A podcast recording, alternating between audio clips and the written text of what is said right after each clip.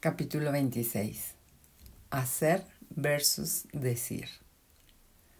Dios nos dejará que su trabajo sea manifestado por cobardes. Ralph Waldo Emerson, escritor, poeta valiente, hablador habilidoso y hacedor. Tengo una amiga que tiene la palabra do tatuada en la parte interna de su bíceps como recordatorio de que todos nuestros momentos brillantes son cosas obvias. El miedo es una elección. Puedo ser amado. No te preocupes, sé feliz. Cada vez que choca las manos con alguien o levanta los brazos para ver si le hace falta rasurarse, recuerda cómo lo sublime puede esconderse en lo obvio. Conoces varias de estas obviedades de las que hablo, las has escuchado o pensado un millón de veces, pero cuando por fin las entiendes, se convierten en algo que altera tu sentido de la realidad. Una epifanía es un entendimiento instintivo de algo que ya sabes. Cuando algo se mueve de nuestros cerebros a nuestros huesos, podemos usarlo para cambiar nuestras vidas. La pregunta del millón es, ¿lo haremos? ¿Cuántos años pasa la gente hablando y hablando, recordando los debí, pude y hubiera, yendo a clases, rondando los congresos y sumergiéndose hasta las narices en la autoayuda, hasta que por fin, si es que llega ese día, deciden hacer algo. Hay una estadística que dice que solo el 5% de las personas que se inscriben a algo, como un curso o congreso, realmente lo usan para hacer algo eso incluye algunos muy, muy caros, no solo un curso de economía en una universidad barata. Esto se debe a que muchas personas desean el cambio, lo quieren con todas sus fuerzas y están dispuestas a invertir el tiempo y el dinero necesario, pero al final no están listos para sentirse lo suficientemente incómodos para lograr que algo suceda, lo que quiere decir que no lo querían tanto como decían. Lo intenté, es el paté de traseros de los pobres. La gente que es exitosa no solo está dispuesta a sentirse incómoda, sino que sabe que es probable que se convierta en un hábito si quiere seguir siendo exitosa. Siguen moviéndose a través de cada desafío en lugar de estancarse y quedarse satisfechos. El músculo que necesitas para patear traseros es como cualquier otro músculo. Tienes que usarlo o se ablanda. Si tienes un gran logro y te sientes como, sí, puedo hacerlo, voy a hacerlo, pero después te sientas a esperar a que tu retrasada oleada de maravillas llegue, perderás toda tu masa muscular y regresarás a ser el malvavisco que eras antes de empezar a ejercitarte.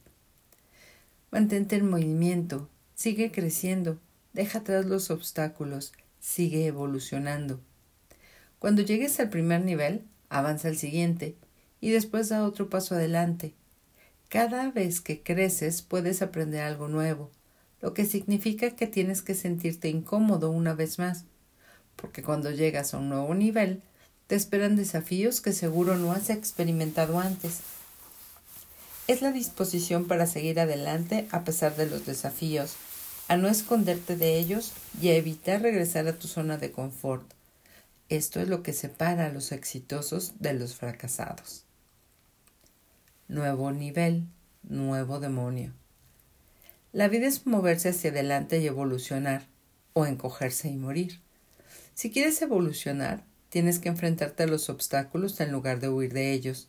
Los obstáculos y los desafíos son agentes de crecimiento. Nadie logra crecer y mandar sin enfrentarse a, desafíos y superarlos. El parto es sucio, doloroso, aterrador y raro, pero también es un milagro glorioso que trae consigo una nueva vida.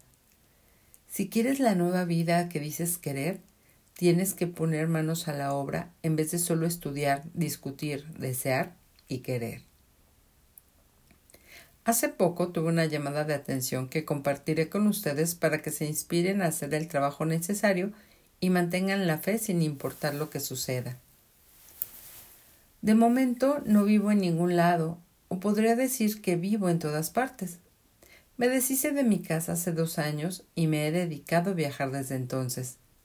Siempre he amado viajar, y como lo único que necesito para mi negocio es una computadora, una buena conexión de Internet, señal en mi teléfono celular y un sándwich, decidí guardar todas mis cosas en una bodega e irme. Vi esto como una oportunidad para vivir la vida bajo mis reglas, ser la sacerdotisa de la buena vibra, dar brincos cuánticos alrededor del mundo, ver en cuántos idiomas podría aprender a decir.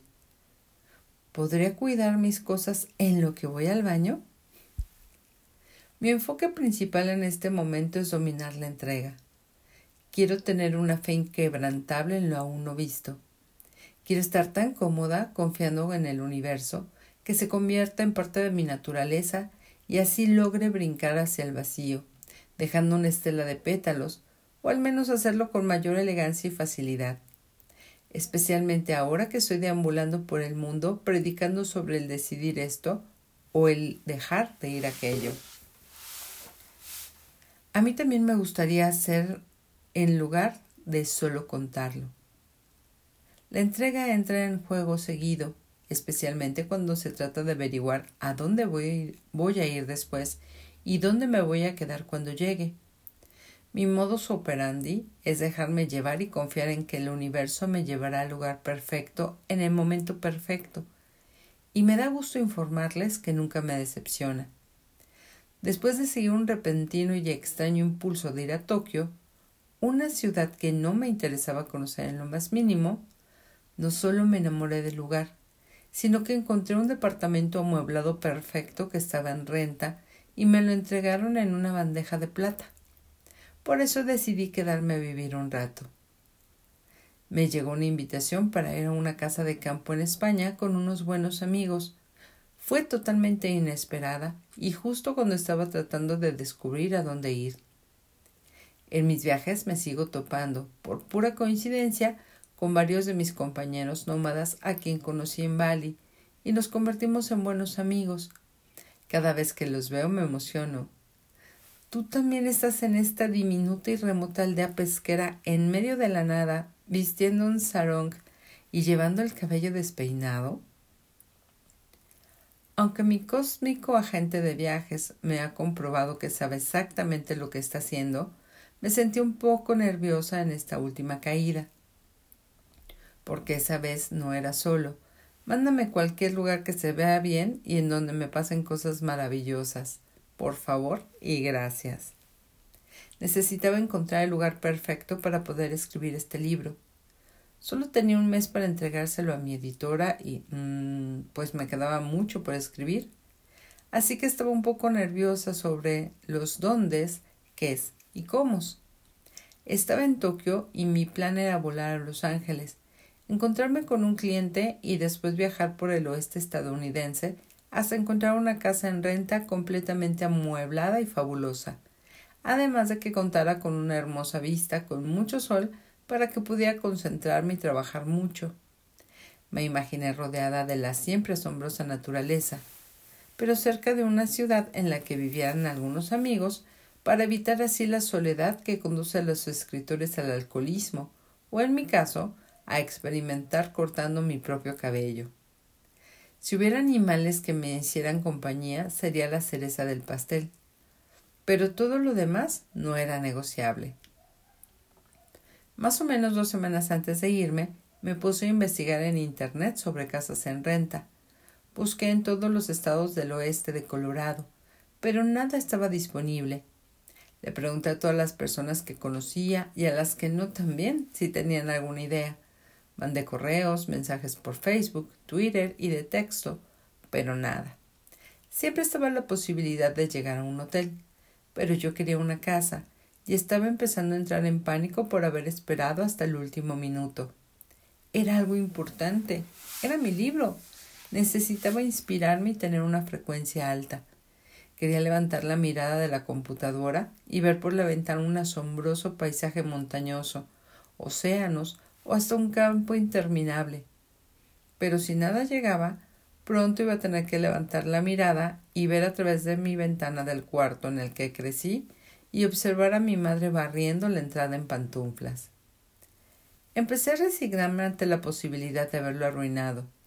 En lugar de tener fe en el universo y esperar con emoción la manifestación de la casa de mis sueños, empecé a menospreciarme y a pensar con lo que me podría conformar. ¿De qué me quejo? Soy afortunada por poder ir a la casa de mi madre. La amo. Además, seguramente comeré lasaña mientras escribo. Entonces me di cuenta de lo que estaba haciendo. Qué hipócrita sería de mi parte si cediera ante el miedo, me menospreciara, bajara mi frecuencia al pensar en dónde debía escribir mi libro sobre cómo no ser miedosos, no menospreciarse y no bajar la frecuencia. Tienes que mantener la fe siempre, aun cuando tu trasero esté en peligro. Así que 48 horas antes de que mi vuelo saliera de Tokio con destino a Los Ángeles, me senté calmadamente a pensar en mi lugar ideal para escribir. Visualicé un enorme espacio abierto que vería desde la ventana, sus lujosos y cómodos sillones y la enorme y amplia cocina por la que entrarían los rayos del sol a través de las ventanas. Lo sentí en mis huesos. Creí que era real. Me sumergí por completo, me emocioné y agradecí que ya existiera y que estuviera camino a mí. Entonces mandé una última tanda de correos masivos preguntando si alguien conocía un lugar en el que pudiera escribir mi libro. Me entregué al universo y salí a celebrar el, el maravilloso paraíso de escritura que estaba por llegarme con todo y sushi incluido. Cuando regresé a mi cuarto de hotel, había un correo esperándome. Era de un amigo que conocí Ah, ah, ah, no. Era de un amigo que conocía a una persona con una casa lista para que la habitara cuanto antes. Me da gusto decirles que estoy escribiendo esto desde una enorme, lujosa, amplia y magnífica casa con ventanas gigantescas y una vista preciosa, ubicada a una hora de San Francisco, en donde viven cinco de mis mejores amigos de la universidad. La casa está sobre una colina y tiene como vista 17 hectáreas de cultivos y puedo quedarme tanto tiempo como quiera, siempre y cuando cuide al precioso caballo y a las dos cabras de los dueños. Esta cosa funciona. Entonces, ¿qué tan serio es tu deseo de no conformarte? Puedes dar un salto cuántico en tu vida ahora mismo. Puedes darle un giro de 180 grados a tu realidad si verdaderamente lo quieres si quieres aumentar tus ingresos, perder 10 kilos o simplemente despertar emocionado por quien eres, en lugar de aguantar el paso de los días hasta que sea hora de un trago. No importa el tipo de mejora que busques, está a tu disposición en este preciso momento. Solo tienes que decidirte a hacerlo una realidad. Tienes que poner manos a la obra y dejar que el universo trabaje para ti. Aquí hay algunos consejos de cómo tomar lo que aprendiste en este libro y cerrar el trato. Número 1. Aleja los malos hábitos. La gente exitosa tiene buenos hábitos. La gente fracasada tiene hábitos de perdedores. Nuestros hábitos son las cosas que hacemos automáticamente, sin pensar. Nos ayudan a definir quiénes somos. Si tienes el hábito de despertarte temprano o ir al gimnasio todas las mañanas, seguro estás en buena forma. Si tienes el hábito de nunca hacer lo que dices, eres irresponsable. Y si tienes el hábito de ir a tomar un masaje tres veces por semana, estás conectado contigo mismo. Pon atención a las áreas de tu vida que no te gustan tanto. Descubre qué malos hábitos ayudaron a crearlas y cámbialos por unos mejores. Fomenta los tipos de hábito que tienen las personas exitosas buena administración del tiempo, un buen proceso de toma de decisiones, buenos pensamientos, una mejor salud, mejores relaciones, mejores formas de trabajar, etc. Piensa en qué comportamientos tendrían el mayor impacto positivo en tu vida, incluso los tipos de cambios que difícilmente crees que puedan hacerse realidad, y decide convertirlos en buenos hábitos. ¿Cómo se forma un hábito? decidiéndolo. Hazlo parte de tus actividades diarias. Conviértelo en un ritual y en algo no negociable, como lavarte los dientes o levantarte de la cama. Ponlo en tu agenda. Trabaja en descubrir tus creencias subconscientes y reescribir tus historias. Si hay algo que has intentado o intentado cambiar, pero no lo has logrado, busca ayuda. Contrata a un coach personal, a un maestro, a un entrenador profesional. O bien, pídele a un amigo que grafite tu casa con la frase Soy un flojo mantecoso si no logras tu objetivo de ir al gimnasio cinco días a la semana. No importa lo que tengas que hacer. Empieza a desarrollar hábitos exitosos si quieres ser una persona exitosa. Número 2. Respira entre la gente. Tu poder de superhéroe, es decir, tu conexión con la fuente de energía, está disponible las 24 horas del día, los 7 días de la semana, no solo mientras estás sentado meditando en bata con las piernas cruzadas.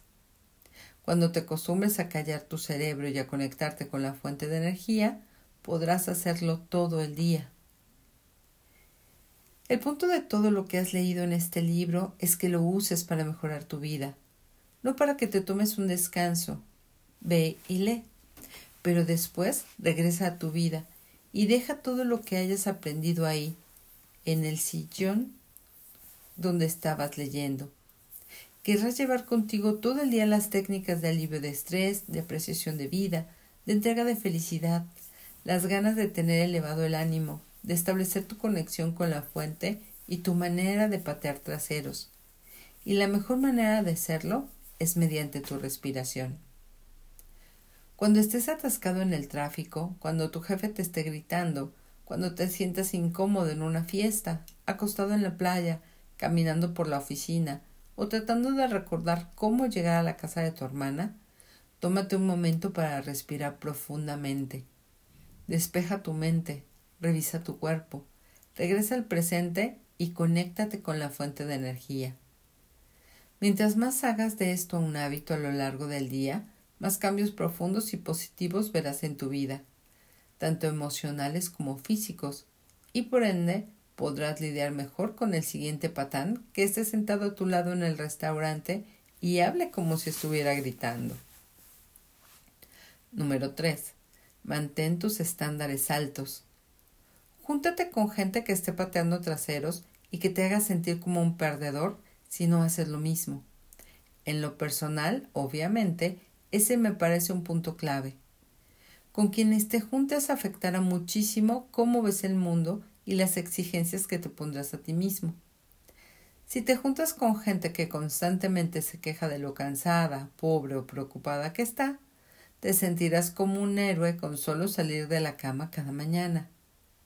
Júntate con gente que viva con propósito, que se enfrente a sus desafíos con una actitud de háganse un lado tontos, que tenga una pareja, no, que tenga como pareja a alguien maravilloso, que gane el dinero que quiere ganar o que esté trabajando para lograrlo, o que esté tomando las vacaciones que hasta tú quieres tomar. Verás que no solo es posible para ti, sino que también te motivará a seguir su camino. Número 4. Ponte metas honestas. No decidas que vas a correr 10 kilómetros y todavía piensas que caminar a la pizzería de la esquina cuenta como ejercicio. Empieza corriendo medio kilómetro al día y agrega más conforme te hagas más fuerte. La disciplina es un músculo, tienes que fortalecerlo a tu ritmo. Si tratas de hacer más de lo posible al principio, es muy probable que te desanimes rápidamente y te rindas por completo. Establece metas honestas que estén ligeramente fuera de, tu zona de confort y construye, y construye más usándolas como base. Número 5. Lee tu manifiesto. Escribe tus metas y cómo se vería tu vida ideal en tiempo presente. Sé tan específico como puedas. Dónde vives, con quién vives, qué haces para divertirte, quién te rodea, cuánto dinero ganas, cómo lo ganas, qué le aportas al mundo, qué vistes, etc. Hazlo tan maravilloso que no puedas leerlo sin llorar y que tengas que bajar el papel cada dos oraciones para recuperar el aliento. Léelo antes de dormir y cada día que despiertes solo. No estoy bromeando. Obsesiónate con él. Piensa en cómo estás cambiando tu vida, en quién te estás convirtiendo y emocionate tan seguido como sea posible. Mientras más te enfoques en quién te estás convirtiendo y mientras más te emociones, más rápido harás el cambio. Número 6. Saca tu tarjeta de crédito y consigue un poco de ayuda. Tener un coach personal o a un maestro es tal vez la mejor acción que puedes tomar para tener un cambio importante en la menor cantidad de tiempo. No tanto, pero al mismo tiempo sí, un poco. Y no lo digo porque yo sea un coach personal y haya visto a mis clientes hacer lo imposible. Lo digo porque fui entrenada hasta el cansancio y sé cómo cambió radicalmente mi mundo. Piénsalo, los deportistas profesionales trabajan con entrenadores toda su carrera y no piensan de pronto, muy bien, gané ocho millones de dólares pateando pelotas este año. Creo que ya puedo hacerlo solo siguen siendo entrenados para que puedan seguir creciendo y después mantenerse en su mejor forma. ¿Qué te hace pensar que puedes hacerlo solo? Sobre todo si has pasado casi toda tu vida demostrando que no lo puedes. Número 7. Integra tu cuerpo. Tu mente irá a donde tu cuerpo la lleve. Si estás de malas, pero de pronto decides levantarte derecho con la frente arriba, tu estado de ánimo cambiará automáticamente. Por eso, cuando estás en forma y sientes un montón de energía, sientes que puedes enfrentarte al mundo entero. Si verdaderamente quieres mejorar tu vida, deja de ser una vaca floja. Bombea tu sangre, come cosas que te emociones y te nutran, aumenta la profundidad de tu respiración. Usa tu mente, cuerpo y alma en conjunto para hacer que esto suceda de una vez por todas opción corporal avanzada. Muy bien, sé que esto es muy raro y tal vez no te caiga muy bien, pero lo voy a decir de todas maneras porque funciona. Si verdaderamente quieres ser tan fuerte como una roca, tener una actitud determinante y estar emocionado, tienes que golpearte el pecho, lanzar los puños al aire y gritar tus afirmaciones al mismo tiempo. Grita cosas como soy poderoso, confío en que el universo me protege y voy a patar traseros. O lo que sé que quieras usar como afirmación. Involucra a tu cuerpo para anclar las palabras físicamente y tus afirmaciones serán mucho más poderosas. La mente y el cuerpo son más poderosos juntos que cada uno por su lado. Número 8. Usa tus armas secretas. Haz listas de canciones que te emociones, escucha discos motivacionales, rodéate de imágenes de gente que crees que es maravillosa, usa ropa que te haga sentir sexy e inteligente, baila, grita, golpea tu pecho, ve a correr mientras escuchas el tema principal de Rocky, descubre qué es lo que te hace sentir como si pudieras cargar un caballo y hazlo tan seguido como te sea posible. Vas por la medalla de oro. Tienes que mantenerte en la zona. Número 9. Ámate a ti mismo. Con una garra de kung fu. Hasta que llegamos hoy. Bye.